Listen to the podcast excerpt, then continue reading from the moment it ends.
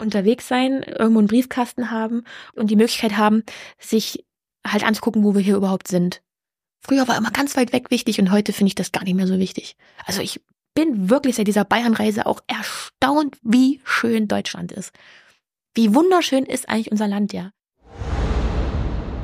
Ich habe mein ganzes Jahr jetzt damit verbracht, darüber nachzudenken, wie bin ich eigentlich jetzt? Und wie viel von der Person, die ich früher war, ist noch da? Ich möchte eben keine Mama sein, die immer nur von den Dingen spricht und sie aber nicht macht. Ich finde das gut, wenn meine Kinder sagen würden, ey, da war die drei Wochen weg. Die war einfach drei Wochen weg. Ich bin fest davon überzeugt, nur wenn es mir selber gut geht und wenn, wenn mein Kopf äh, klar ist, wenn ich gesund bin im Kopf, und, und wenn ich viel Input von draußen kriege und sehe, wie es da draußen funktioniert, kann ich das an meine Kinder weitergeben.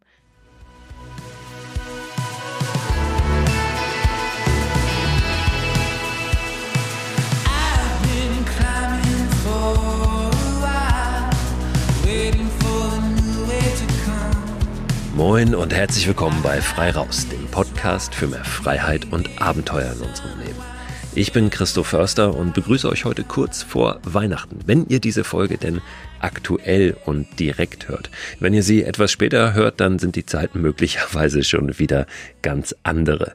Aber das Gute ist, diese Folge ist komplett zeitlos. Ich habe eine Gesprächspartnerin heute, die ich vor kurzem noch gar nicht kannte, nicht nur persönlich nicht kannte, sondern tatsächlich noch nie etwas von ihr gehört hatte. Als ich sie dann aber sah, war da gleich so ein Gefühl von, ah, ich glaube, die könnte ganz interessant sein. Das erste, was sie getan hat, war, mir einen Witz zu erzählen, und zwar auf Instagram.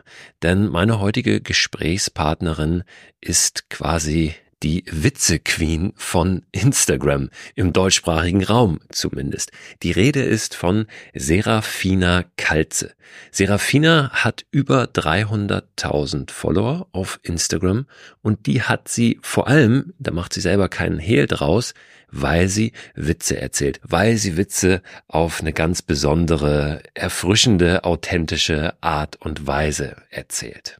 Ich konnte über diesen ersten Witz von Serafina, den ich gehört habe, tatsächlich lachen und habe sie mir dann mal ein bisschen genauer angeschaut. Hab gesehen, sie moderiert eine Fernsehsendung bei Kabel 1, die heißt Abenteuer leben. Und da habe ich natürlich gleich noch größere Ohren gekriegt. Ich habe Fotos von ihr im Surfurlaub Portugal gesehen und sonst auch viel draußen in der Natur. Und das zusammen waren für mich dann genug gute Gründe, Serafina einzuladen in diesem Podcast. Serafina oder Fine ist 40 Jahre alt, ist verheiratet, hat zwei Kinder und erzählt nicht nur Witze, moderiert nicht nur die Fernsehsendung Abenteuer Leben, sondern singt auch. Über all das sprechen wir heute so ein bisschen.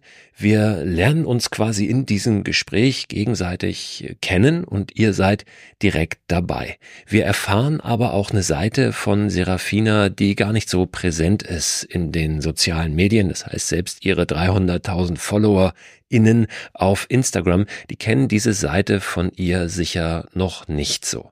Und zwar eine sehr menschliche, eine sehr emotionale Seite, die wir auch ein bisschen beleuchten werden. Da werde ich gar nicht so viel vorwegnehmen jetzt an dieser Stelle. Also freut euch auf ein inspirierendes Gespräch mit Serafina Kalze.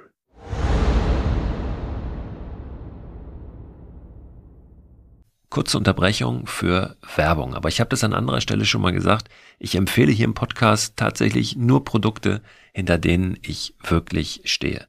Heute sind es die Uhren der Marke Luminox. Und ich habe am Ende dieses kleinen Werbeslots ein Angebot exklusiv für Hörerinnen und Hörer des Frei Raus Podcasts, das ihr euch anhören solltet. Luminox ist die Uhrenmarke für Abenteurerinnen und Abenteurer.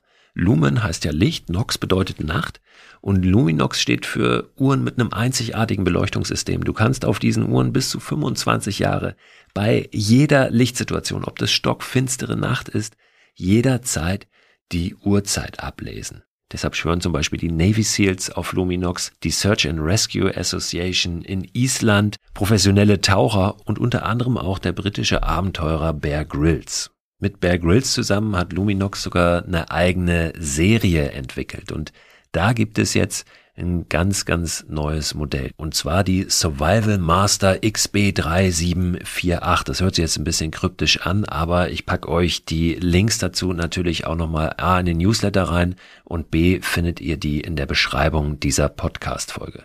Das Besondere an diesem Modell ist ein abnehmbarer Kompass an dem Kautschukarmband, wasserdicht bis 300 Meter und es ist ein SOS Morse Code Reminder auf dem Ziffernblatt zu finden. Und wenn euch mal der Mut verlässt da draußen, dann dreht ihr die Uhr einfach um. Auf der Rückseite ist das Motto von Bear Grylls eingraviert. Never give up. Ich habe schon scherzhaft mit Luminox darüber gesprochen, dass wir demnächst mal eine Edition machen müssen, wo dann raus und machen eingraviert ist auf der Rückseite oder am besten draußen. Aber bis das soweit ist, ist Never give up ja nicht das schlechteste Motto. So, und jetzt zu dem Angebot für euch. Ab sofort und noch bis einschließlich 31. März bekommt ihr 20 Prozent nicht nur auf diese Uhr, sondern auf alle Produkte von Luminox. Wenn ihr dem Link in der Beschreibung dieser Podcast-Folge folgt oder dem Link in dem Newsletter, der am Sonntag erscheint, dann sollten diese 20 Prozent automatisch abgezogen werden in eurem Warenkorb auf luminox.com. Ihr könnt aber auch, wenn ihr nicht diesem Link folgt, sondern direkt auf luminox.com geht, im Warenkorb dann den Gutscheincode frei raus 20 eingeben. Dann bekommt ihr noch einmal 20 Prozent bis zum 31. März auf alle Luminox Produkte. Und es ist wirklich ein exklusives Angebot, was da draußen gerade nicht jeder bekommt. Guckt da mal vorbei, stöbert ein bisschen, die Dinger halten ewig. Und so eine Uhr ist auch immer ein gutes Geschenk.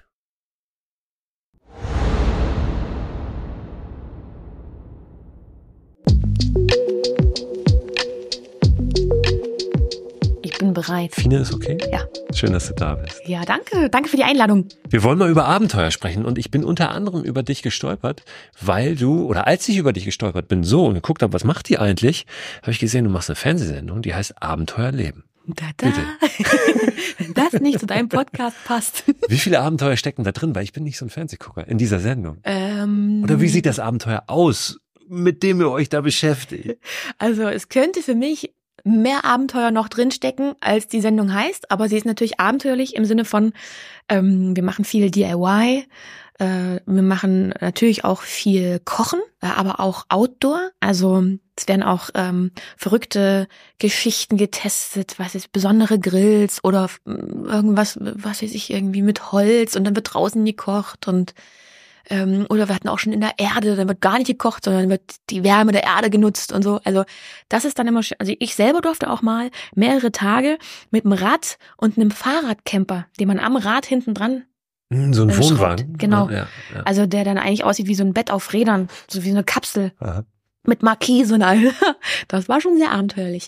Und wir haben auch viele, also viele Reiseberichte, in denen es aber viel um ähm, eher so Verbraucherthemen kann man sagen. Ja, also äh, viel so vor allem, wie essen sie da, was ist da so besonders, wie tickt das Land, ähm, weniger auf, jetzt überlassen wir mal jemanden sich selbst und äh, der muss irgendwie klarkommen. Was ist ein Abenteuer für dich? Genau das. also eigentlich so wenig wie möglich Ablenkung durch, durch Technik und ähm, draußen sein draußen, draußen, draußen. Also wenn ich jetzt zum Beispiel, wenn ich jetzt äh, einen schönen Konzertbesuch in der Oper, dann ist das für mich wenig abenteuerlich. Wenn man aber jetzt irgendwie da hinkommen muss, weil alles streikt, Straßensperrungen und wir hangeln uns von Hochhaus zu Hochhaus, dann wird es schon wieder interessant. Naja, ich beschäftige mich ja viel mit dem Thema Mikroabenteuer die letzten Jahre. Mhm. Was ist eigentlich ein Abenteuer im Kleinen? Ne? Wie kann man ein Abenteuer vor der Haustür erleben? Und da ist wirklich was, was ich immer sage, Leute, äh, guckt doch mal, dass ihr einfach also die Frage ist ja, wie seid ihr unterwegs und nicht, wie weit seid ihr weg von zu Hause? Das mhm. macht ja mhm. eigentlich nicht das Abenteuer, ne? Nee. Sondern dies, ähm, ja, wenn, wenn vielleicht gerade nichts streikt, kann man sich ja manchmal auch solche äh, Bedingungen konstruieren. Ne? Du kannst mhm. ja sagen, pass auf, hier jetzt mal ohne Handy hast zwei Tage Zeit, wir mhm. treffen uns in Bremen übermorgen und dann ja, guck mal, ja. wie du da hinkommst. So ein bisschen so, ne? Und dann bist du nämlich relativ schnell drin im Abend. Ja, es gab mal eine richtig schöne Idee, die wurde leider nicht realisiert. Und zwar ging es darum, dass ich äh, fürs Fernsehen von A nach B soll, aber nur über mitgenommen werden. Mhm. Also ich durfte nicht, also ich hätte nicht mal äh, drei Schritte machen können, ohne dass ich bei jemandem unterjagt bin oder keine Ahnung, also jemand mitkommt oder so. Auf dem Rad oder auf dem Boot oder im Auto oder was auch immer. Das haben wir leider nicht realisieren können, weil Chefs vom Fernsehen ja immer gerne mal wissen wollen, wie läuft sowas, wie geht sowas aus. Und wenn du denen sagst, keine Ahnung, müssen wir einfach mal machen, dann bist, dann ist das nicht gut. Ja, vielleicht also, passiert es ja irgendwann noch. Ja, oder du vielleicht, machst es privat. Vielleicht mach ich es einfach selber, genau. Ja. Also da, das mache ich sowieso sehr gerne. Also ich, ich habe für mich so rausgefunden, ähm, ich will das eigentlich heute auch noch machen. Früher dachte man immer, als diese, als dieser Camper-Hype noch nicht so war, ne, dachte man ja sehr oft, man geht auf Reisen mit dem Wohnmobil mehrere Wochen. Und heute ist es ja wirklich manchmal einfach nur raus aus der Stadt, eine schöne Stelle finden oder einen Stellplatz, sich dahinstellen und dort bleiben, einfach raus aus der Stadt sein, aus der Komfortzone. So, ne? Also, das finde ich super. Und auch dieses, äh, wenn man dann mal das Glück hat und mehrere Wochen unterwegs sein kann, fällt mir auch auf, wenn man dann nach Hause kommt, wie unangenehm das sein kann dass du in diesen Saal der Habseligkeiten zurückkommst und du kamst ja die ganze Zeit auf sehr wenig Raum sehr gut klar und dich überfordert eigentlich dein eigenes Zuhause und denkst so, Gott, kann ich bitte heute Nacht wieder im Camper schlafen? Hast du so Abenteuer, die du noch machen möchtest? Bucketlist. Ich bin ja echt ja, kein Freund von Bucketlist, viel, aber richtig viel. so gibt's so Ideen oder ja. Wünsche? Ja. Richtig viel. Also ich beschäftige mich jetzt gerade damit, was ich sehr gerne mache. Ich schlage ja immer gerne einfach mal so eine Weltkarte auf und dann gucke ich mir auch so mit die verlassensten Ecken so mit an. Und wie kann ich da hinkommen? Beschäftige mich zum Beispiel seit äh, zwei Jahren mit Norwegen, ne? So wann, wie, wo, was und äh, wie lange. Und jetzt habe ich so eine, ich habe so ein echt kleines, süßes Holzhaus gefunden. Man müsste da irgendwie nach, äh, nach Tromso äh, fliegen. Und dachte erst, kann ich da irgendwie hinfahren? Da habe ich gesehen, von, von Hamburg nach Oslo fährst du so elf Stunden Auto und von Oslo nach Tromso dann nochmal so 24 Stunden. Nein, also man müsste irgendwie nach Tromsø fliegen, sich dort ein Auto leihen und dann in dieses ganz kleine Örtchen mit den drei Häusern wirklich am Hintern der Welt. Und da möchte ich irgendwie hin. Ich glaube, das mache ich auch relativ schnell jetzt demnächst. Also es muss noch irgendwie in der kalten Jahreszeit sein. In deinen Vorstellungen, Wünschen, Träumen, bist du da alleine unterwegs oder ja. in einer Gruppe, Familie? Nee, also eigentlich Familie? alleine. Ja. Tatsächlich. Weil das für mich auch immer so Abenteuer, wenn ich da jetzt mit der Familie unterwegs wäre. Meine Kinder sind noch ziemlich klein, ne? Äh, was heißt ziemlich klein? Also die sind äh, vier und und äh, jetzt bald sechs. Aber die musst du halt entertain. Und ich habe immer schon so empfunden, weil ich hatte den Camper auch schon vor den Kindern. Und das war Entspannung pur. und dann mit Kindern bist du halt voll weg von deinen eigenen Bedürfnissen und bist halt voll für deren Bedürfnisse da und kriegst das eigentlich ja nicht mehr so richtig mit, rechts und links und was so passiert und wie schön das ist, weil, weil man so in seinem Film ist. Und wenn ich wirklich so richtig für mich Abenteuer haben will, dann äh, habe ich das bisher dann wirklich alleine gemacht. Jetzt, wo die ein bisschen älter werden, kann man natürlich auch schon wieder andere Sachen mit denen machen. Da kannst du mal angeln, kannst du irgendwie mal klettern oder so, da wird's wieder interessant. Aber wo die so klein waren, ähm, war ich jetzt nicht die Fraktion, die sich das Baby auch gerne mal vorne rumschnallt und dann trotzdem spazieren geht. Also oder, oder wandern geht, sondern für mich ist das äh, rauskommen und Abenteuer haben immer auch eine Möglichkeit, kreativ zu sein, abzuschalten, mal nur bei sich zu sein und nicht an andere denken zu müssen oder Verantwortung für andere haben zu müssen, außer für man, für man, also für sich selbst. Wäre interessant, ob die Kinder vielleicht dann in so einer Umgebung gar nicht so entertained werden müssten, ne?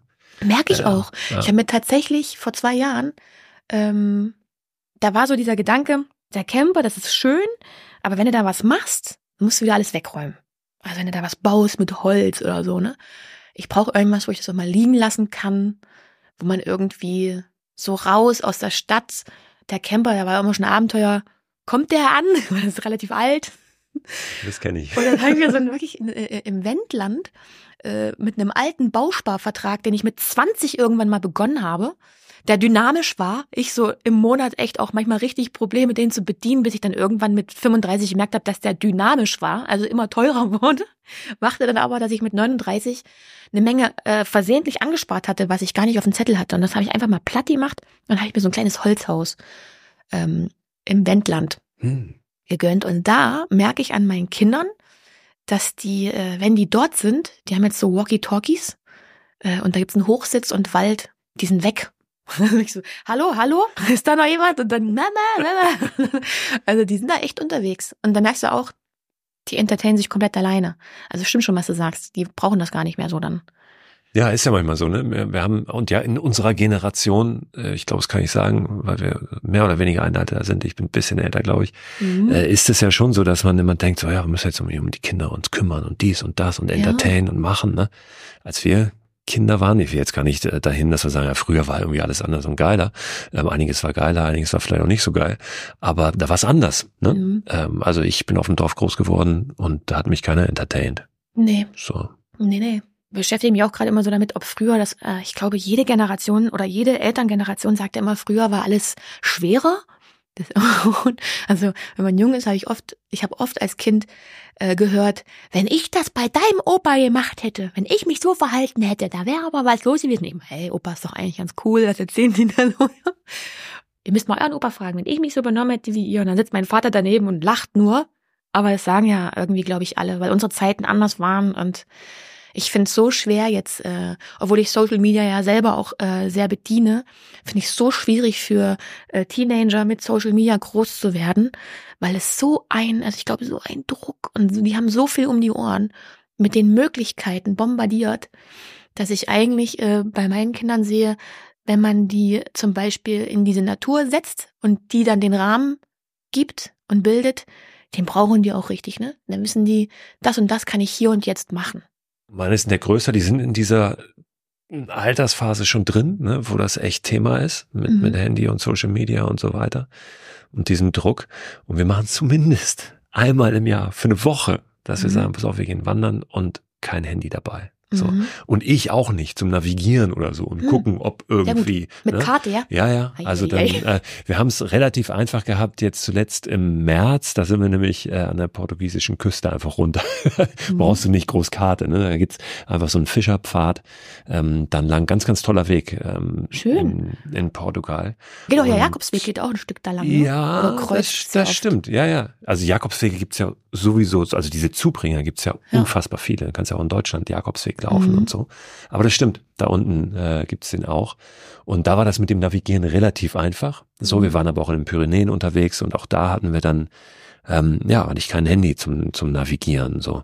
Und das ist eigentlich unglaublich gut immer. Man merkt es aber an sich selber oft. Ja. Du kommst in irgendeinen Ort rein, so einen süßen portugiesischen Fischerort Mhm. und dein Impuls ist erstmal Handy rausgucken, wo ist denn das beste Café? Ja, So. ja krass, ne? Bescheuert. Oh Mann, ne? stimmt. Und dann aber zu sagen, Schlimm. so, nee, ich lasse es stecken. Und Ja. entweder ich nehme das zweitbeste Café, was auch völlig in Ordnung ist, Ja. oder ich frage jemanden einfach, ne? Nehmt ihr die dann gar nicht mit? Doch, ihr lasst sie nur aus. Komplett aus dann. Für Notfälle ja, ja. Ich habe zum Fotografieren dann eine andere Kamera dabei, also Mhm. richtig so eine Digitalkamera, die aber Mhm. kein Handy ist, weil sonst mache ich auch gerne auch Fotos mit dem Handy, aber in dem Fall dann nicht. So Mhm. oder wir hatten da den Fall, unsere Tochter ist äh, am Strand, gibt's ja so so ähm, so platte Fische, die sich so unterbuddeln, so unter die Sandoberfläche. Dann ist sie reingetreten in so ein Ding, der äh, die stechen dann. So Oh Gott, oh Gott. so ein bisschen wie so eine Qualle, ne? Vom, Mhm. vom fühlt sich das an, einfach vom Schmerz. Und dann ist sie da reingetreten und auch der erste Impuls, Handy rausgucken, Nein. was ist das? Habt ihr nicht gemacht? Nein, nicht gemacht, weil wir an einem Ort waren. Ich habe gesagt, nee, ich lasse jetzt das Handy aus. Das ist jetzt die Regel hier. Ich laufe jetzt zur Apotheke. Sie so blutend am Strand. so schlimm Vor Schmerz krümmend. Nein, wir rufen jetzt hier Aber keinen Krankenwagen. Ich bin dann zur Apotheke gelaufen und habe gedacht, die werden das jetzt hier schon wissen. Und im Zweifel geht das schneller, als wenn ich jetzt 20 Minuten hier rum Aber wie viel, wie viele aus deiner ist. Familie haben gesagt, das kannst du jetzt nicht machen, Christo, jetzt mach dein Handy an, das geht doch jetzt nicht. Eine Person. Deine Frau oder die Tochter? Meine Frau. Meine Tochter war da, glaube ich, in dem Moment nicht, nicht fähig zu. Naja, Ach, und da, die hat dann gesagt, so, ja, ist kein Problem und hier so, und das äh, war dann nicht so schlimm.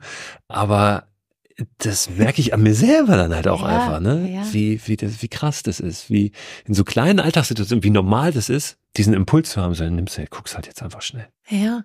Ich finde auch, äh, als ich die äh, deutsche Alpenroute gefahren Ja. bin, wunderschön, wunderschön. Also wer das hört und die noch nicht gefahren ist, muss die fahren. Deutsche Albenroute von wo nach wo verläuft die? Hast Also, du es im Kopf noch? Äh, die geht los. Dein also Blick, dein am Blick Königs- geht in meine Bibliothek, ja, ob, Sie endet ein am, Buch haben. ich glaube, sie endet am Königssee und sie geht los.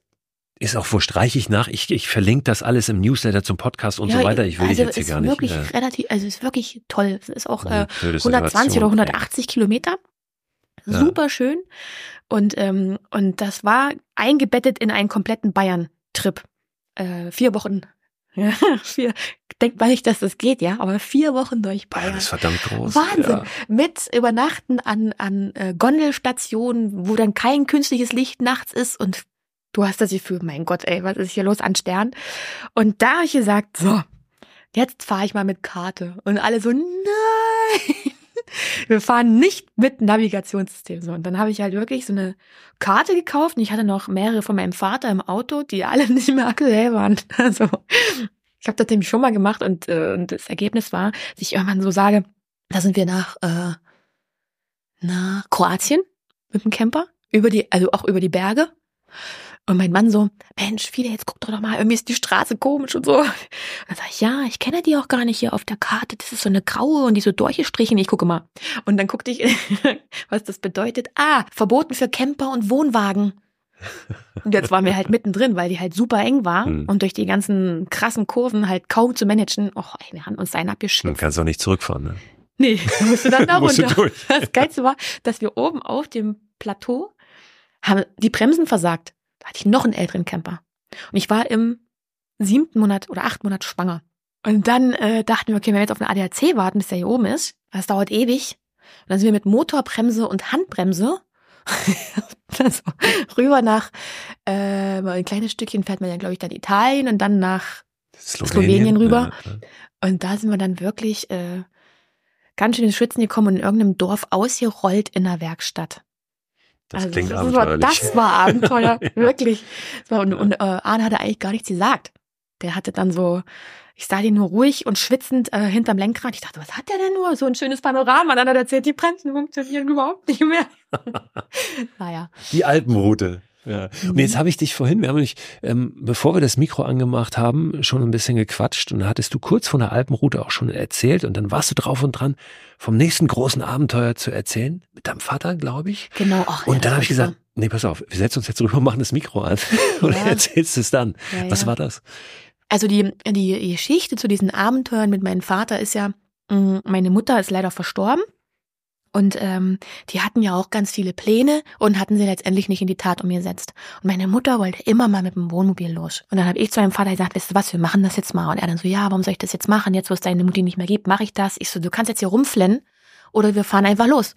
So, und dann haben wir die erste ähm, Route oder die erste, der erste Trip ging äh, durch Schottland. Viele Tränen auch, ja, weil er natürlich, weil wir beide natürlich noch sehr ergriffen waren und äh, auch von dem, von den Panoramen, die sich dann einbieten, dann, das, das ist schon sehr, äh, ja, einnehmend. Und mein Vater hatte bis dahin noch nie den Atlantik gesehen. Und dann geht er die Nordsee in den Atlantik über. Es war für ihn alles neu. Und diese Art des äh, Reisens, mein Vater wurde mit den Jahren immer mehr so planerisch und alles musste irgendwie geklärt sein und perfekt sein. Der hat dann in den ganz schlimmsten äh, Fällen hat er hat er hier so Küchenpapier, Küchenkrepp äh, unter alles gelegt.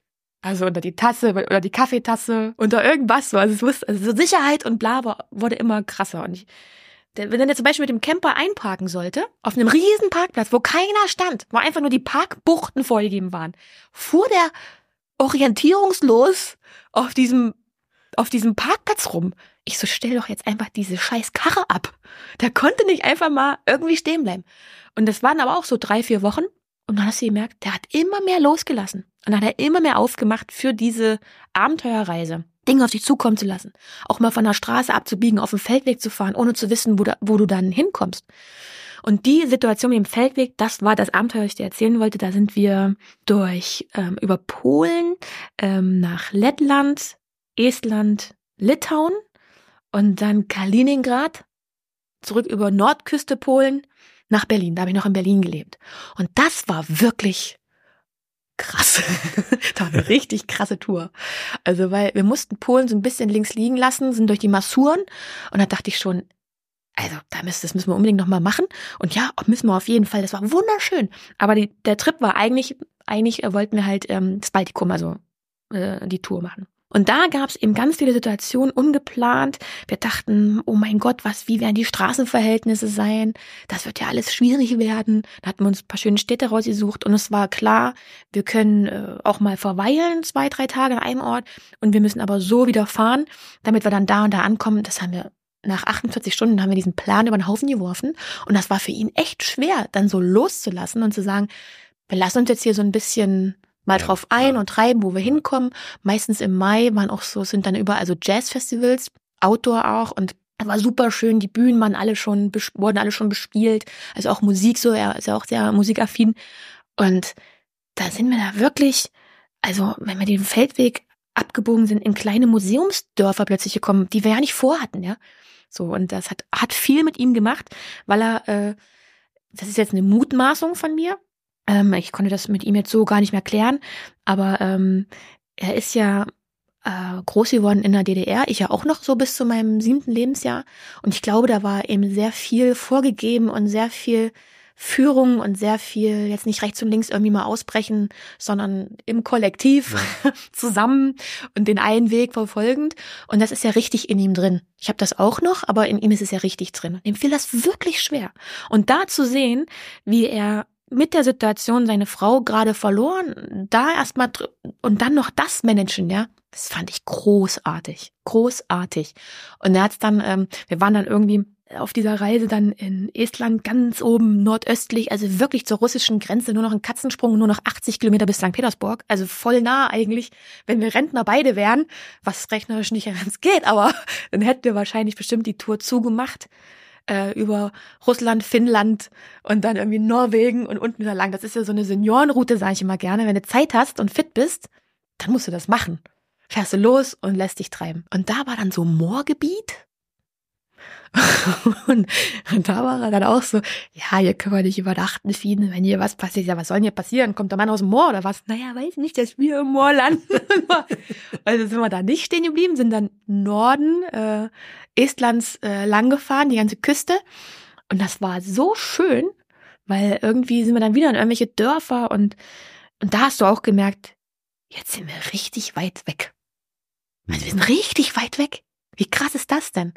Und wir hatten uns, glaube ich, beide gewünscht, oh, wenn wir jetzt keine Verpflichtung hätten, können wir einfach ständig so weitermachen. Aber es ging natürlich nicht. Und dann sind wir rübergesetzt nach Kaliningrad auf die kurische Nährung.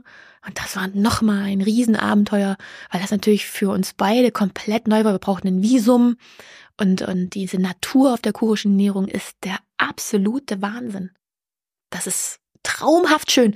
Und die Hälfte davon ist ja Kaliningrad und die andere Hälfte ist halt, äh, gehört, glaube ich, noch zu Estland, Litauen. Das Schöne ist eben auch zu spüren, mm, wir waren dann auch versehentlich an, einem, an so einer Schule vorbeigefahren und die hatten ein traditionelles Fest. Da sind alle Vereine äh, aus dem Land haben sich da getroffen. Die sind da in Bussen angekommen, irgendwo in der Natur. Wir hatten keine Ahnung davon. Und es war ein riesen Festival mit einer Hardrock-Band, die super auch bekannt war da und da waren zig Leute da. Und am Tag haben sich die Vereine aber auf der Bühne präsentiert. Und mein Vater war selber im Karnevalsverein und liebte Vereinsleben. Und dem kamen da voll die Tränen. Das ist Vereinsleben. Das ist Vereinsleben. Und ich so, ja, ja. Und dann in Trachten alle, ne? Und dann hast du gesehen, okay, die kommen jetzt eher aus dem Süden des Landes, deswegen haben die die Sachen an.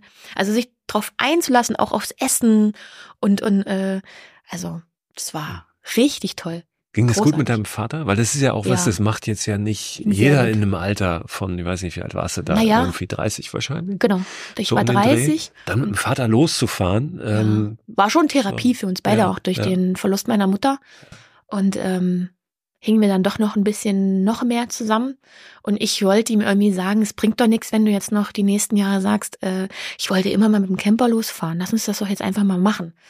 Und ähm, er ist ja dann schwer erkrankt und irgendwann musste ich dann seine, seine Wohnung ausräumen. Und dann habe ich äh, im Schreibtisch habe ich gefunden, das hat er nie gesagt, wie er sich mit den nächsten Touren beschäftigt hat. Weil es war klar, wir wollen Frankreich machen und wir wollten Lappland machen. Wussten nur noch nicht, was zuerst. Und mit beiden hatte er sich total beschäftigt und er hat, das wusste ich auch nicht so richtig, mit so einer Chibo Vokabelbox hat er äh, Englisch gelernt. Wow. Mhm. Also äh, so auch da einmal in, ähm, in Schottland dann irgendwo im Westen, Nordwesten, es ist ja sehr zerklüftet, viele kleine Inseln, viele Kanufahrer. Und da standen wir auch irgendwie auf so einer äh, auf so einem Platz. Und mein Vater kommt und kommt aus dem Waschhaus nicht zurück. Und dann gehe ich so hin und sehe, er hat abgewaschen, aber unterhielt sich die ganze Zeit mit einem Engländer. Und dann dachte ich, okay, jetzt erzählst du mal alles. Und dann habe ich gesagt, dass wir ursprünglich aus Halle kommen, das ist mein Vater. Und dann sagte ja, das hat er mir alles erzählt. Ich sage, wer hat er das denn erzählt? Ja, so auf Englisch und was nicht alles. Also so mit Händen und Füßen. Und das war der halt auch, der ist schon sehr kommunikativ.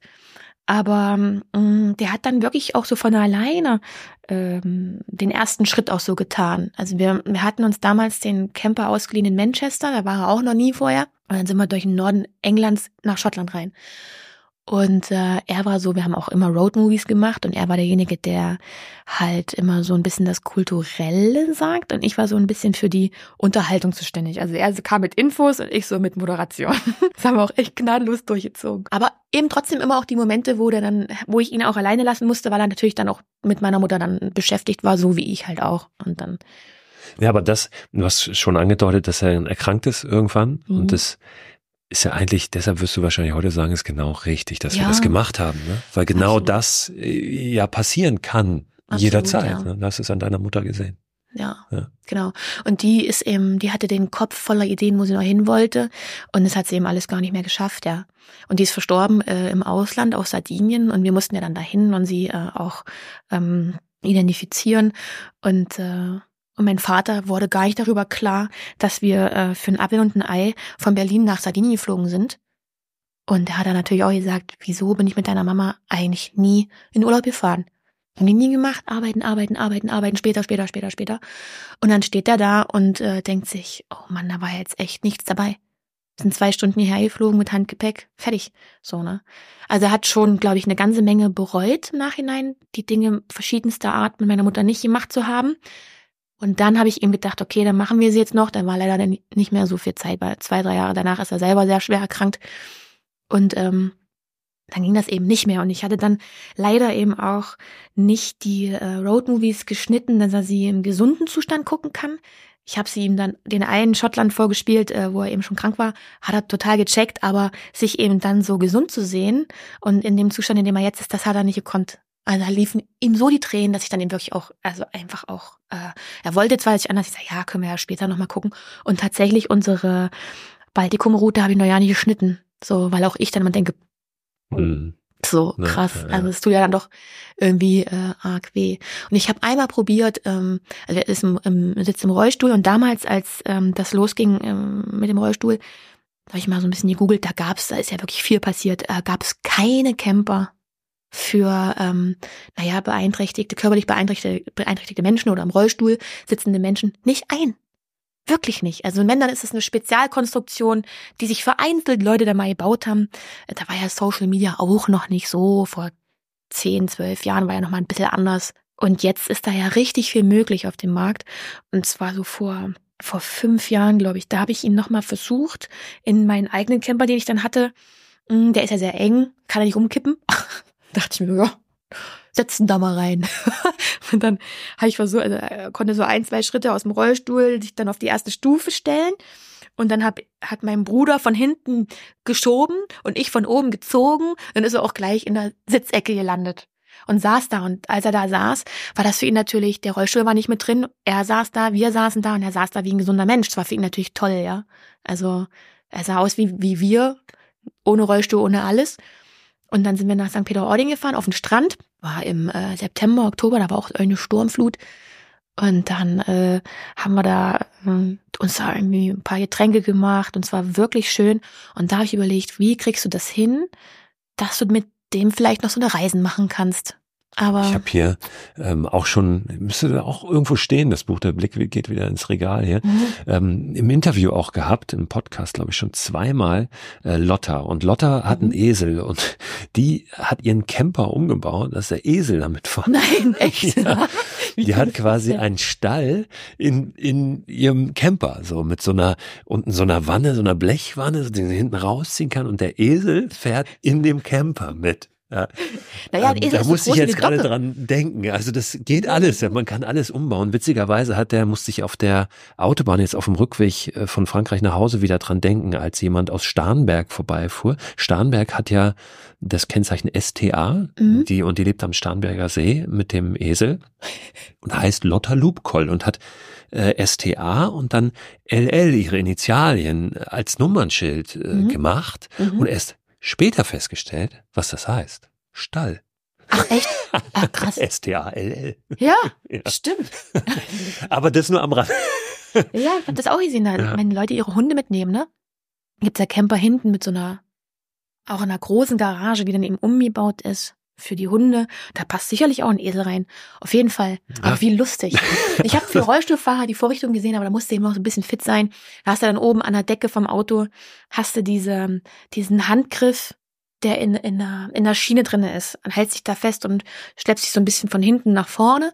Aber das ist halt, da musste, glaube ich, auch fit sein. Mein Vater ist Ja, ja wirklich ja. jetzt auch alt. Ich meine, er ist, Ja. also, wird jetzt älter, ist 71 und ähm, als das alles passierte, war er ja noch Anfang 60. So. Aber ich hatte tatsächlich ähm, da überlegt, das muss doch irgendwie möglich sein. Aber es ist äh, eher, eher schwierig. Auch so mit der Pflege dann. Du musst, musst ja dann in dem Camper auch pflegen, also so und, und, und Körperpflege und das ist, glaube ich, ziemlich schwierig. Was da ja auch drin steckt, ähm, und ich glaube, das hast du, also habe ich so das Gefühl, sehr ja auch verinnerlicht dies, ey, lass mal versuchen, wie wir Sachen möglich machen ne? Mhm. und nicht warten und irgendwann mal Mhm. und ähm, weil das hatte ich auch gehört, du hast da irgendwann mal drüber gesprochen, dass deine Mutter auch diesen einen Traum so verpackt im Keller in einer Kiste äh, stehen malen. hatte, das Mhm. Malen. Ne? Naja. Was ja eigentlich kein großer Schritt Nee, ist. überhaupt nicht. Ja, also irgendwelche Utensilien eben, um, um Mhm. was zu malen, was sie aber nie gemacht hat. Mhm. Ja. Die hatte ja ein Stipendium bei uns an der Burg in Halle, was ja echt äh, auch ein bisschen outstanding ist, ja, zu DDR-Zeiten. Und da schon von den Eltern, die waren eigentlich cool, meine Großeltern. Also ihre Eltern, die waren eigentlich super nett und äh, lieb. Haben wir gesagt, nee, das ist brotlose Kunst und mach mal lieber was Richtiges und so. Da war das ja noch ein bisschen anders, wenn du dann gesagt hast, ich will Künstlerin werden oder Musikerin werden oder so. Und äh, da war schon das erste Mal so ein Tütüm. Okay, dann nicht. Und, ähm, und irgendwann, da kaufte sie sich das Zeug und meinte, ja, irgendwann wohne ich mit deinem Papa mal in einem Haus und da gibt's dann ein Zimmer mit nur Glas und da kommt dann ganz viel Licht rein und dann fange ich wieder an zu malen. Aber erst dann. Erst, ja, Mhm. erst dann und dann, dann, wann ist denn jetzt dieses dann? Und dann auch äh, wirtschaftliche Probleme gehabt, meine Eltern. Also das dann rutschte dann noch, noch weiter weg. Naja, und dann, und dann und dann. Hm. Dann kam es nie dazu. Und äh, als ich auch da äh, diverse Zimmer aufräumen musste oder eben äh, entleeren musste und auch äh, eigentlich die, die Wohnung meines Vaters, da war eben immer noch diese Kiste im Keller mit der, mit der Staffelei. Dann so, ein, so, ein, so, ein, so eine Art Koffer mit wirklich äh, Bleistiften jeder Härte. Also das, da war alles alles neu auch und Kohlestifte. Die hatte sich das alles besorgt. Die hatte verschiedene Stärken von Papier, um anzufangen, aber eben leider nicht gemacht. Und das ist das, wo ich ja immer sage, wenn einem sowas passiert, ist das einzig Positive und das klingt so wie, das ist ja nicht viel, aber es ist ja für unser Leben schon sehr viel, zu verstehen, das musst du jetzt machen, kannst du nicht aufschieben. So. Und ich finde, jetzt ist es ja noch wichtiger, das zu machen. Und ich würde behaupten, es ist noch einfacher. Auch. Weil wir weniger in so ja, festen ja, Strukturen, äh, genau. ne? oder die, die Eltern sagen schon, was machst du für einen Job? Oder es ist Genau. sowieso klar, du bleibst immer an dem Ort wohnen, weil da immer alle gewohnt haben und Ja. du nicht wegkommst. Also die Möglichkeiten sind, glaube ich, größer geworden. Das macht es nicht immer einfacher, Ja. überhaupt rauszufinden, was man möchte, Ja, ja. weil halt tausend Optionen da sind. Aber ich glaube, wenn du einen, einen Wunsch, ein Ziel hast, sowas wie, keine Ahnung, mit einem Arbeitgeber sprechen und gucken, wie Ja. kriegt man äh, es irgendwie organisiert, wenn man mal ein halbes Jahr weg will. Das geht ja, Ja. heute viel einfacher, als es Ja. früher in Anführungszeichen der Fall war. Ja, früher hat, glaube ich, auch noch viel eine Rolle gespielt. Also ja, ich glaube auch, da war das nicht so möglich, aber die Leute haben halt auch, also glaube ich, gar nicht erst gefragt. Ich habe so oft das Gefühl gehabt, sie hatten schon so ihre vorgefertigte Meinung, meine Eltern. Da brauchst du gar nicht erst hingehen und fragen. Ich so, hä, warum? Lass doch fragen. Wenn nein, ja, da kriegst du halt, ja, dann halt ein Nein. So. Und manchmal sind ja so Sachen, wenn einer sich das rausnimmt zu fragen, bist du ja eher überrascht, dass der das jetzt fragt. Ja, warum nicht? Guckt man mal, ne? Also, ich habe letztens erst gedacht, ähm, weil manchmal vermisse ich das. Äh, ich denk dann so, gerade mein Camper steht hier gerade hier vorne und ich habe eigentlich heute noch vor, äh, mit dem loszufahren Richtung Ludwigslust zu meiner Freundin. Wir wollen heute irgendwo bei, was hat sie gesagt, bei Dömitz wollen wir heute uns an die, an die Elbe stellen. Und ähm, weil wir da auch sehr kreativ sind und äh, auch viel schreiben und einfach eben losfahren, gar nicht drüber nachdenken, wohin. Und weil das so in mir schlummert, also denke ich halt manchmal, wenn ich jetzt keine Kinder hätte und kein so familiäres Umfeld, wenn ich äh, nicht pflegende Angehörige wäre, wenn das alles nicht wäre, würde ich mir Anfang des Jahres von meinem Arbeitgeber sagen lassen, wo ich halt wann bin. Ich weiß ja immer, ich muss montags immer in München sein, montags und dienstags. Und dann würde ich mir eine Tour planen, wo ich wirklich immer weiß, von welchem Ort ich dann dahin mache und würde mir in der Zeit, und ich bin ja jetzt schon, mache das ja jetzt schon acht Jahre Abenteuerleben, hätte ich jetzt wahrscheinlich mir in den acht Jahren schon Europa angesehen. Also ich könnte mir das sehr gut vorstellen, dieses, ähm, naja, unterwegs sein, irgendwo einen Briefkasten haben und sich und die Möglichkeit haben, sich halt anzugucken, wo wir hier überhaupt sind. Früher war immer ganz weit weg wichtig und heute finde ich das gar nicht mehr so wichtig. Also ich bin wirklich seit dieser Bayernreise auch erstaunt, wie schön Deutschland ist. Wie wunderschön ist eigentlich unser Land, ja. Und da habe ich die den Elberat will ich noch ja nicht mit reinnehmen. Also ich war gar nicht so, äh, weil ich komme ja aus dem Osten, da kenne ich sehr viel. Ich war also wirklich eher im Westen unterwegs, Westharz und dann in Bayern und so, ne? Da hat mir meine Güte und auch hier oben, das platte Land, das hatte ich ja nie auf dem, auf dem Schirm. Ja, also, total. Also oh. auf einer relativ kurzen Distanz ist Deutschland unglaublich vielfältig. Ja, ne? Also du hast so viele verschiedene Landschaften. Mhm. Gerade die Elbe, also wenn du sagst Wendland, das war eine der Ecken, die mich am meisten begeistert hat, als ich so einmal durch Deutschland gereist bin aber auch hier ähm, unten das thüringische Schiefergebirge. So. Mhm. Und also der Oberlauf der Saale zum Beispiel mhm. hat mich total umgehauen, war mega. Mhm. Also weil es auch so ein bisschen so eine vergessene Ecke ist. Ne? Mhm. Leider ja auch wirtschaftlich, so mhm. Frage, ob leider jetzt wirklich leider ist, aber ähm, das ist noch sehr in Anführungszeichen ursprünglich ist es ja auch alles nicht, weil die Saale ist da aufgestaut, ja, also gibt mhm. Staustufen und so, das ist ja nicht natürlich. Aber trotzdem hast du da das Gefühl, du bist so richtig raus. Also du könntest eben auch sonst wo sein. Mhm. Und das Gefühl hatte ich ganz oft, ey, es könnte jetzt hier auch, weiß ich nicht, norwegischer Fjord sein. Ja. Also. Bist du schon mal durch den Spreewald? Ja, Spreewald kenne ich auch. Weil wenn man, seitdem es ja, ja Subs überhaupt gibt, Brandenburg, ne? Ja, ja, kannst du da ja richtig verborgene kleine ja.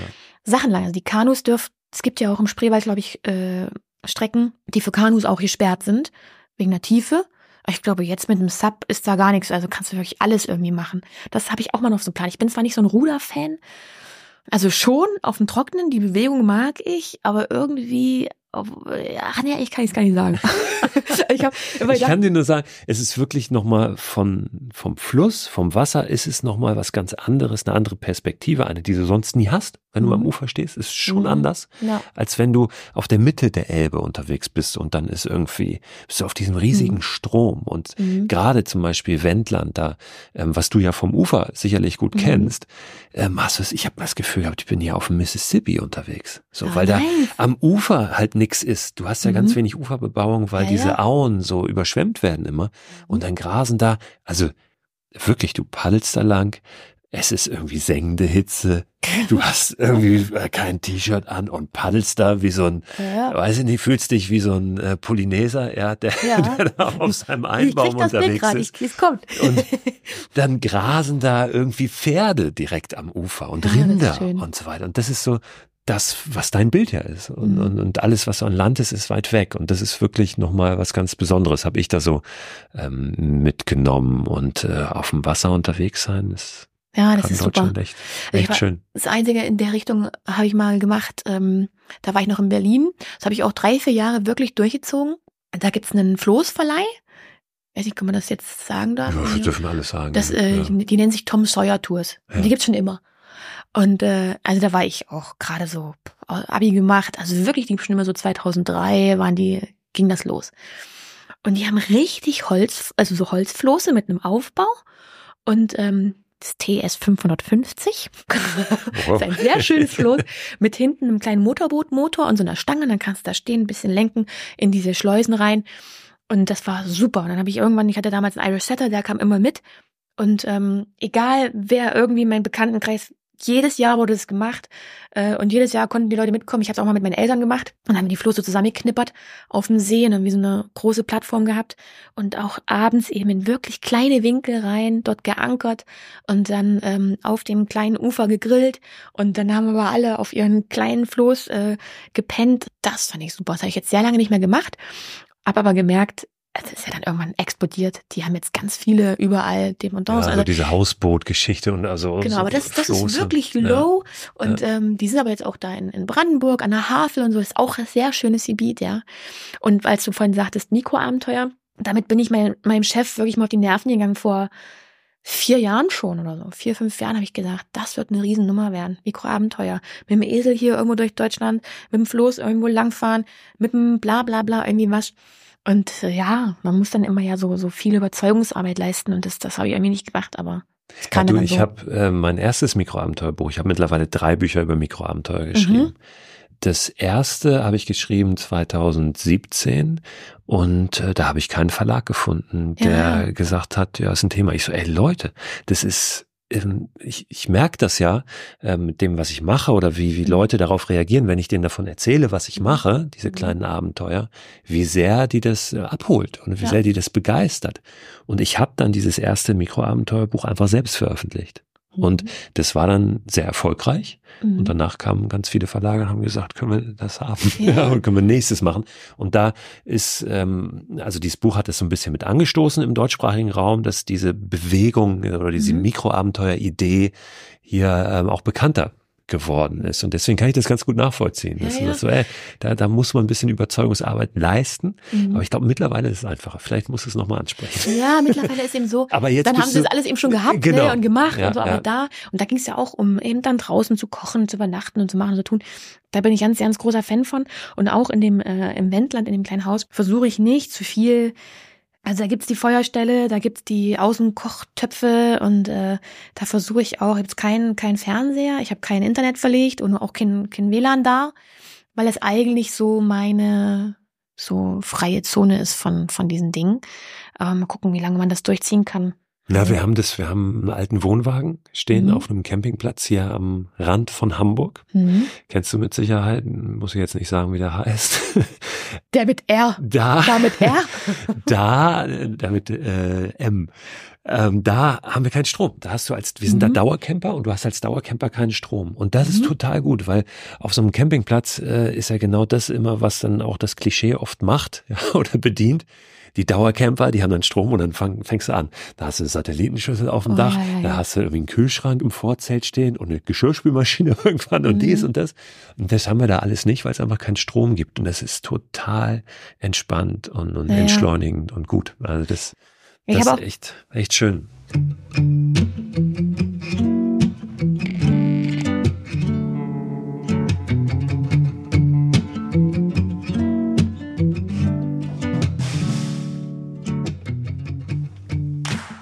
Hast ja vorhin gesagt, dieses, ey, man muss die Sachen machen. Man darf nicht die Kiste irgendwie im Keller stehen lassen. Jetzt gibt's aber solche Situationen, wie du es gerade auch beschrieben hast. Hm, also wenn ich keine Kinder hätte, mhm. dann würde ich das, glaube ich, machen. Mhm. So, jetzt hast du aber Kinder. Mhm. Ne? Mhm. das Hört ist ja, gut das, zu jetzt. das sind ja, nein, das sind, ich habe jetzt nicht die Lösung für dich, aber ähm, das ist ja einfach die Frage, weil es genau so eine Situation ist, in der man sich mhm. dann vielleicht manchmal befindet und sagt, ja, eigentlich würde ich es gerne machen, aber geht ja nicht. So, ja, aber da auch da ähm, ist es so, also die, die leben ja mein Leben mit auch, ne? Und die merken ja, ähm, was ich so mach und das finden die gut. Also zum Beispiel meine meine größere Tochter, die fünf und jetzt bald sechs, ähm, die wird bald sechs, die merkt, ah Mama hat immer, wenn die Camper fährt, so eine bestimmte Kette um. Die hängt da und die mache ich immer um, wie so ein Talisman. Irgendwann fing die an, wollte so eine Kette haben und um mir hangen. Und dann, ah, meine Mama hat meistens immer einen Hut auf oder irgendeine Klamotte. Also ich habe für den Camper immer immer Klamotten drin, weil ich die auch damit verbinde, wenn ich unterwegs bin. Dann will die das auch anziehen. Plötzlich hat die so ein übergroßes T-Shirt an.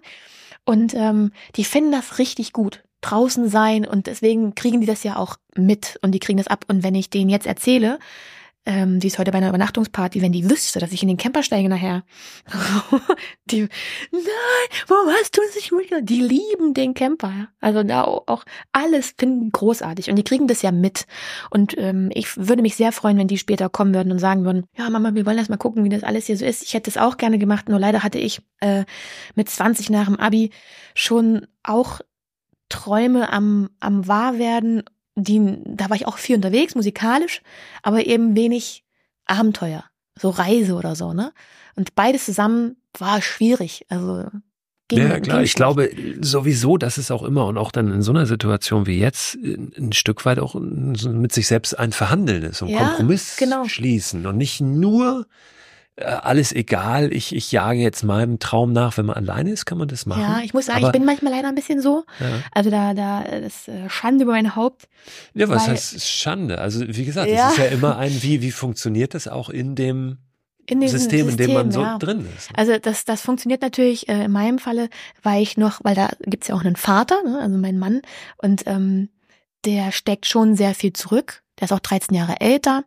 Der ähm, sagt sich, äh, ja, kann, nicht, dass der das nicht mitmacht, aber ähm, der ist jetzt nicht so wie ich, dass du da, äh, jo, jetzt Spitzbergen, morgen geht's los. Und ich sag dir, wenn die sagen würden, ja, dann würden wir morgen nach Spitzbergen fahren und erstmal unterwegs überlegen, ah, warte mal, brauchen wir vielleicht Schneeketten? Wie weit ist, das wie weit ist das eigentlich? Also, äh, ich finde sowas aber eben toll und wenn unterwegs Probleme herrschen, bin ich auch niemand, der dann nervös wird, ne? Oder dann ausflippt. Ah, also dann ist das ja auch schon ein Abenteuer, dann kommst du vielleicht nicht an, aber bis, bis dahin irgendwie alles cool. Und da muss ich sagen, darf ich eben sehr viel Freiraum mir nehmen, auch alleine für meine Dinge, die ich mache, die sehr viel mit Kreativität zu tun haben, dieses Familienkonstrukt auch mal zu verlassen. Und ich habe mein ganzes Jahr jetzt damit verbracht, darüber nachzudenken, vielleicht macht man das einfach mit 40 dann, wie bin ich eigentlich jetzt? Und wie viel von der Person, die ich früher war, ist noch da?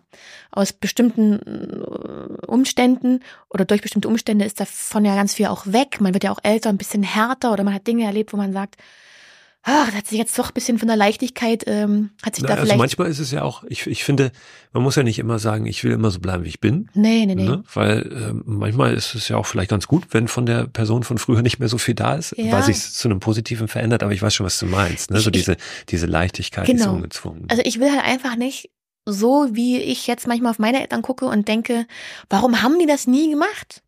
Also warum? Die hatten doch auch Ideen und so. Ich möchte mir natürlich auch nicht anhören, na wegen euch.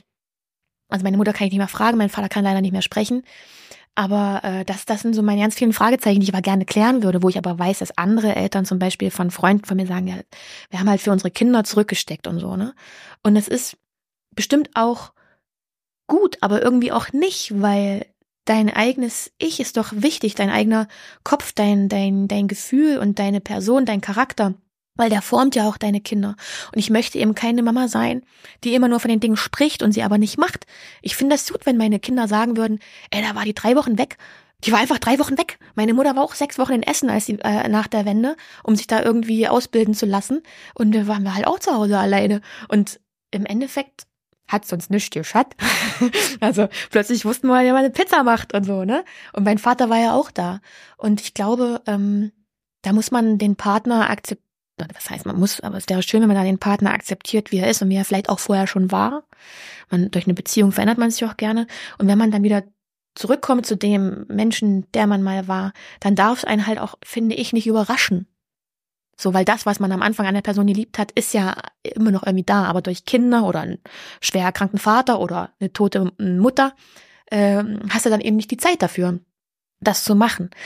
Und äh, ich sitze jetzt nicht da und denke mir, ich möchte gerne nach Norwegen, äh, kann ich das irgendwie machen, sondern äh, da muss ich mal mit Arne reden, da muss ich mal gucken, wie wir das mit den Kindern machen, äh, ich will das irgendwie hinkriegen. So. Und wenn da jemand wäre, der sagen würde, nein, mm, mm, mm dann würde ich. Äh, würd dann würdest du Schluss machen wahrscheinlich. Ja. Ja. also ich weiß, das kann sehr ja. egoistisch klingen, aber ich bin fest davon überzeugt, nur wenn es mir selber gut geht und wenn, wenn mein Kopf äh, klar ist, wenn ich gesund bin im Kopf, ähm, und, und wenn ich viel Input von draußen kriege und sehe, wie es da draußen funktioniert, kann ich das an meine Kinder weitergeben und kann auch beruhigt sagen, das wird schon alles. Wenn ja, ihr halt nicht ja. eine Eins in Mathe kriegt, naja, dann ist es auch nicht so schlimm. Dann macht ihr halt, dann werdet ihr halt nicht Mathematiker, dann fahrt ihr halt erstmal durch die Welt und dann bist du vielleicht Fischer, keine Ahnung. Oder Meeresbiologin. Guck dir an, was du werden willst. Das finde ich immer gut.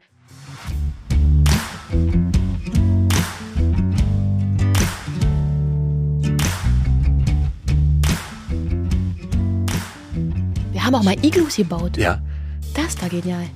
Ja. Weil da muss ja erstmal lernen, wie macht man das, ne? Ja. Und ich wusste nicht, dass man, dass ein Iglu aus Blöcken, aus Eisblöcken oder Schneeblöcken gebaut ist, die nach oben hin immer, immer äh, im Radius kleiner geschichtet werden aufeinander, also so, ne? Ja. Und dann mit wie eine Art, also wie, wie Zement der Schnee dann eigentlich drumrum gemacht wird. Und dann haben wir erst Iglu gebaut und dann, das war damals auch noch für den MDR, und dann sind wir in das Iglu rein, um es zu warm testen. Das, ne? Ja. Wenn du, wenn das klein absolut, genug ist, das darf ja nicht zu groß sein. Und ja. hell trotzdem ja. auch durch diesen Schnee, der ja irgendwie total Verrückt. reflektiert. Und dachte ich so, das kann doch nicht wahr sein, dass wir jetzt hier drinnen liegen und ich könnte jetzt hier eine Woche bleiben. Ist doch überhaupt das wie so ein Zelt und so, ne? Du machst mit deinen Händen, baust du dir eine Unterkunft. Das fand ich großartig. Genial. Großartig, ja. Ja, ja Iglu ist leider hier in unseren Breiten Schwierig, ja, wird immer schwieriger. Schwierig. Mal gucken, wie der Winter du, wird. aber das war äh, im Erzgebirge, ne? Ja. Aber trotzdem äh, über 15 Jahre her. Wenn die Alster wieder zufriert, dann treffen wir uns da mal und bauen ein Iglu auf der Alster. Wird das passieren nochmal? Ich glaube, ich, ne? ich weiß es nicht. Das letzte Mal, dass ich es erlebt habe, also das ist hier in Hamburg tatsächlich immer für die, die nicht aus der Gegend kommen, so ein, so ein Gradmesser, wenn es ein richtig kalter Winter ist, ein richtig, richtig kalter, dann friert irgendwann die Alster zu und dann ist es oft so, die ist dann schon geschlossen, die Eisdecke, und Mhm. tagelang wird dann in Radiosendern und so geht's darum, wie viel Zentimeter, Damit man echt drauf damit darf. man doch, wann wird's freigegeben? Und dann wird gemessen, ja, und Radio Hamburg macht dann wieder, oh, es, sind, es fehlen noch zwei Ja. Zentimeter. Cool. Und irgendwann kommt dann die gut. offizielle Freigabe und das letzte Mal, dass ich mich dran erinnern Neun kann, Jahre, ne? war so, ja, ungefähr, Mhm. ja, zehn Jahre ungefähr Genau. her. Weil da habe ich nämlich ich. meinen Mann kennengelernt und da schickte der mir Bilder vom, von der zugefrorenen Alster. Ja. Und ich so, cool, krass. Und da war der Da kannst du richtig toll Schlittschuh laufen dann und so weiter. ja, Aber sollte das mal wieder der Fall ne? sein, dann bauen wir da ein Iglu Mhm. äh, und äh, verkaufen, weiß ich nicht, Abenteuer und große Träume. Mhm. Auf jeden Fall. genau. Was sind denn ähm, deine nächsten, ich sag mal, Abenteuer? Wir haben jetzt viel über diese draußen Reise, Abenteuer erleben, ins Ungewisse gesprochen. Ähm, wenn wir es ein bisschen ja, vielleicht wegnehmen vom Abenteuer, was hast du vor? Jetzt so, ich, du gehst auf Tour, ne? Ach, schön. Stimmt. Ja, ich habe das, ich hab das gesehen. Das ist eine relativ frische Nachricht. Du gehst Genau, auf Tour. genau, ja. Was machst du da? Erzählst du Witze oder Ähm, singst du? Oder beides? Äh, beides, genau. Also es ist ja so, diese, diese Witzgeschichte, ähm, die, die macht mir ja selber auch großen Spaß und ich mache das auch wirklich nur dann, wenn ich Bock drauf habe. Ich hatte jetzt mal zwei Monate nichts gemacht, weil ich eben keine Lust hatte. Jetzt habe ich wieder angefangen. Und ähm, Social Media ist für mich wirklich reinster Spaß. Jetzt ist nun dadurch eine große Masse entstanden, die sich das angucken, die das mögen. Dadurch ist viel Publikum da. Und äh, auch ich habe dann irgendwann gedacht, ähm, könnte ich das mit meiner Musik verbinden, weil äh, die habe ich immer schon gemacht, aber eben jetzt erst professionell. Äh, kann man das irgendwie versuchen? Und tatsächlich ist es so, dass der Musikmarkt heute nicht mehr so funktioniert wie früher. Du machst eine Tour rein musikalisch, weil du jetzt eine Platte rausbringst. Mm, Mit 40 in meiner Welt sowieso schwer. Alle sagen immer, nee, und das ist super und bla. Aber heutzutage bist du, glaube ich, 17, 18, 19, 20, erwächst auf TikTok den Eindruck, total self-made, mal ans Klavier gesetzt und mal da reingesungen und plötzlich, bam, zwei Monate später gehst du auf Tour. Das ist natürlich alles eine Maschinerie und eine Strategie von Plattenfirmen, ähm, solche, über, solche jungen Menschen über TikTok groß zu machen. Ganz anders als früher funktioniert das heute. Und das geht bei mir jetzt so nicht mehr. Und die Musik war ja schon da und das Team auch. Und dann dachte ich, okay, vielleicht können wir es ja irgendwie miteinander verbinden. Und dann ist passiert, dass die Leute verstanden haben, ach guck mal, die ist nicht nur Moderatorin, die ist auch Sängerin. Das heißt, ähm, das ist, da liegt eine Entertainer-Qualität vor. Was, was heißt denn das?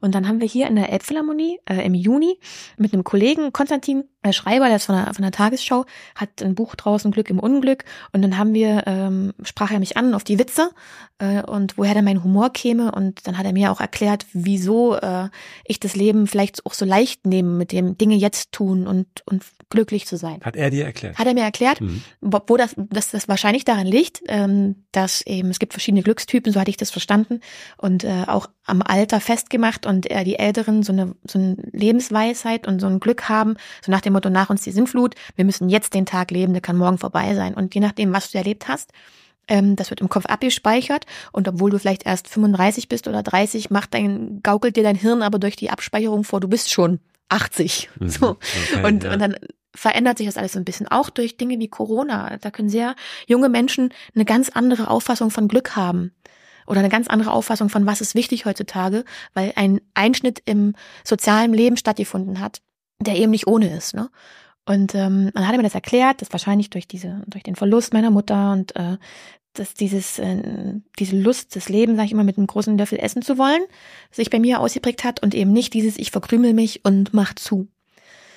Und dann waren wir so schön im Gespräch und dann hat er, kam er dann eben um, ums Eck, ob wir eine, eine Veranstaltung machen wollen in einer, in einer kleinen Elfi und auch am, er sitzt da am Flügel und ich habe gesungen und es war wirklich, wirklich schön. Und da saß jemand im Publikum, der wusste gar nicht, dass ich Musik kann oder Musik mache und kam dann auf mich zu und meinte, das ist ja der Wahnsinn, das ist ja, das müssen wir doch, da musst du doch was machen und so. Ich so, erstmal müssen wir jetzt was trinken, weil es war vorbei und dann hat er meinen ganzen, ganz viele Leute von mir waren ja mit in der Elfi, da hat er die alle kennengelernt und hat sofort gemerkt, so wie die sind, so bin ich ja auch so Arme auf und jetzt trinken wir erstmal was und dann gucken wir was uns einfällt. Und er hat sich sofort wohlgefühlt und ich mich aber auch, weil er da so reinpasste. Und ich habe auch irgendwann mal entschieden, ich möchte nicht mehr mit doofen Leuten zusammenarbeiten. Also ich merke mal relativ schnell, finde ich gut, finde ich nicht gut, mache ich, mache ich nicht. Und den fand ich gut, also machen wir. Und, äh, und der hat dann tatsächlich jetzt äh, mit mir zusammen, äh, haben wir ein Programm auf die Beine gestellt, in dem es auch mal ernst wird. Also wir beschäftigen uns auch mit dem Thema Tod und Witz ne? oder Tod und Humor und Lachen.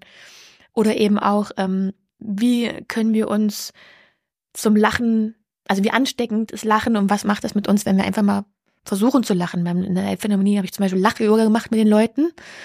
das kannst du nicht machen in Hamburg, das funktioniert nicht. Das waren alle, ich sag Quatsch, das machen wir alle mit, die macht. Und kam in so ein Lachen rein und dann, dann Endorphine ausgeschüttet und und und. Bei diesem Programm darf ich halt diese ganzheitliche Person präsentieren. Also Teile meiner Band, meiner Musiker werden da sein. Wir werden sehr spontane Dinge machen. Also bestimmte Prozent von dieser Show sind spontan. Mal gucken, was passiert. Und andere Dinge sind geplant. Und das wird eine richtig schöne Unterhaltungskiste werden. Also da freue ich mich wirklich äh, sehr drauf. Und das ist jetzt wirklich relativ frisch, ja. Im Wann Frühjahr. Wenn ich jetzt richtig gut wäre, hätte ich die natürlich alle im Kopf, die Termine, Ja. aber es geht im April los. Irgendwann im Frühjahr. So, Im das ist ja noch April, genau. lang genug hin, da brauchen wir noch keinen konkreten Termin, Ja. aber das gibt's ja alles irgendwo Genau, nachzulesen. Genau. das Die Karten gibt's natürlich verlinken online wir auch. natürlich auch. Und wir fangen an in Berlin, in den Wühlmäusen, sind in Hamburg in der Markthalle und sind dann noch in Stuttgart, Frankfurt, Köln, München und am Ende in meiner Heimat in Halle. Ja, im Steintor. Schön. Das wird gut. ja, toll. Genau. Und dann gucken wir mal, wie es läuft und dann wollen wir das vielleicht in der zweiten Jahreshälfte auch machen. Ich darf auch gerade an, an einem Buch schreiben, die Beziehung zu meinem Vater, was das mit meinem eigenen Leben macht, wie meine, wie meine Sicht auf die Dinge ist, so. Und dann überlegt man natürlich, okay, wie baust du sowas auf? Und das ist für mich gerade auch sehr neu und sehr spannend. Und auch da wird es äh, Musik geben. Also ich glaube, 2024 wird äh, ganz anders als meine Jahre zuvor. Also fernsehtechnisch eigentlich gar nicht so äh, irgendwelche neuen Dinge, sondern eher live und ganz neue Aufgaben. Aber ich bin sehr gespannt. Wünsche ich dir natürlich eine tolle Zeit, viele neue Begegnungen, Erfahrungen, Momente so. Mhm. Und bis dahin, jetzt erstmal einen schönen Winter. Oh ja. Der Winter liegt vor uns und äh, ja, so muckelig hoffentlich auch bei dir zu Ja. Hause. Ja. Oder wo Also, auch immer du bist, im Camper. Jetzt Ja. erstmal an Ich der Elbe. diesmal zum ersten Mal nicht abgemeldet über Winter. Jawohl. Ich werde mal gut, angemeldet bin ich lassen. gespannt. Dömitz. Ja, jetzt gleich noch hin. Dömitz, ich überlege gerade, ob ich mich in Dömitz noch an irgendwas erinnern kann. Dieses alte verlassene Lichtspielhaus, was immer noch ist, steht so Lichtspielhaus oben, so ein, so ein toller Schriftzug. Und da waren, ich war in einem Café in Dömitz mal, in so einem ganz alten Oma-Café, was irgendwie so auch schräg eingerichtet ist und so relativ groß. Egal. Ihr werdet einen guten Platz finden und Ja, es gibt an der Elbe so ein paar schöne Parkbuchten. eine gute Zeit haben und kreativ sein. Ja, da freue ich mich drauf. Ich danke dir, dass du da warst. Wir haben jetzt lange gequatscht. Ja, aber das war das alles echt schneiden? interessant. Ja, gar nicht. Ach so. okay, Ich danke dir. ich danke.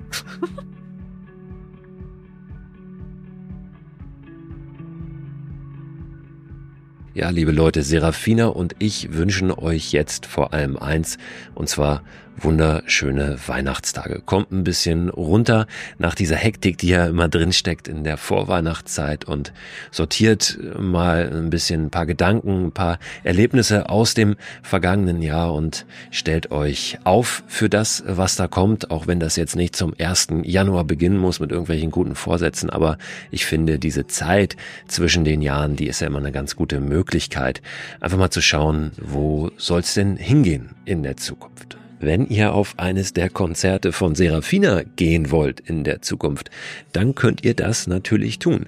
Den Link, unter dem ihr Informationen findet zu den Terminen, Tickets und so weiter, den packe ich in den Newsletter rein, der diesen Podcast begleitet. Diesen Newsletter könnt ihr abonnieren unter christoförster.com slash frei raus. Diesen Link findet ihr aber auch nochmal in der Beschreibung dieser Podcast-Folge. Und wenn ihr noch mehr über Serafina erfahren wollt, euch ein paar Witze anhören möchtet, die sie so zum Besten zu geben hat, dann guckt am besten auf Instagram vorbei. Unter Serafina Kalze findet ihr sie dort mit einem Unterstrich, aber wenn ihr ihren Namen in die Suche eingebt, dann findet ihr sie ohnehin direkt. Serafina mit PH geschrieben in der Mitte und Kalze mit K-A-L-Z-E. Ich hoffe, wir hören uns dieses Jahr nochmal wieder. Eine Podcast-Folge haben wir noch zwischen Weihnachten und Neujahr. Da blicken wir nochmal ein bisschen zurück auf das Jahr, das jetzt hinter uns liegt. Und was ihr euch auch schon mal vormerken könnt, egal wo ihr seid, 1. Januar, wichtiger Termin, anbaden. Wir machen das in Hamburg immer am Elbufer. Dazu packe ich auch noch mal ein paar Informationen in den Newsletter, zu welcher Uhrzeit das stattfinden wird und an welchem Ort. Da kommen in der Regel ein paar Leute zusammen und wir begehen das neue Jahr auf eine ganz besondere Art und Weise. Aber auch wenn ihr nicht in Hamburg vor Ort sein könnt, könnt ihr das natürlich im nächsten Gewässer vor eurer Haustür genauso machen. Ich wünsche euch bis dahin, bis nächsten Donnerstag, zur nächsten Freirausfolge oder dann bis zum neuen Jahr eine gute Zeit.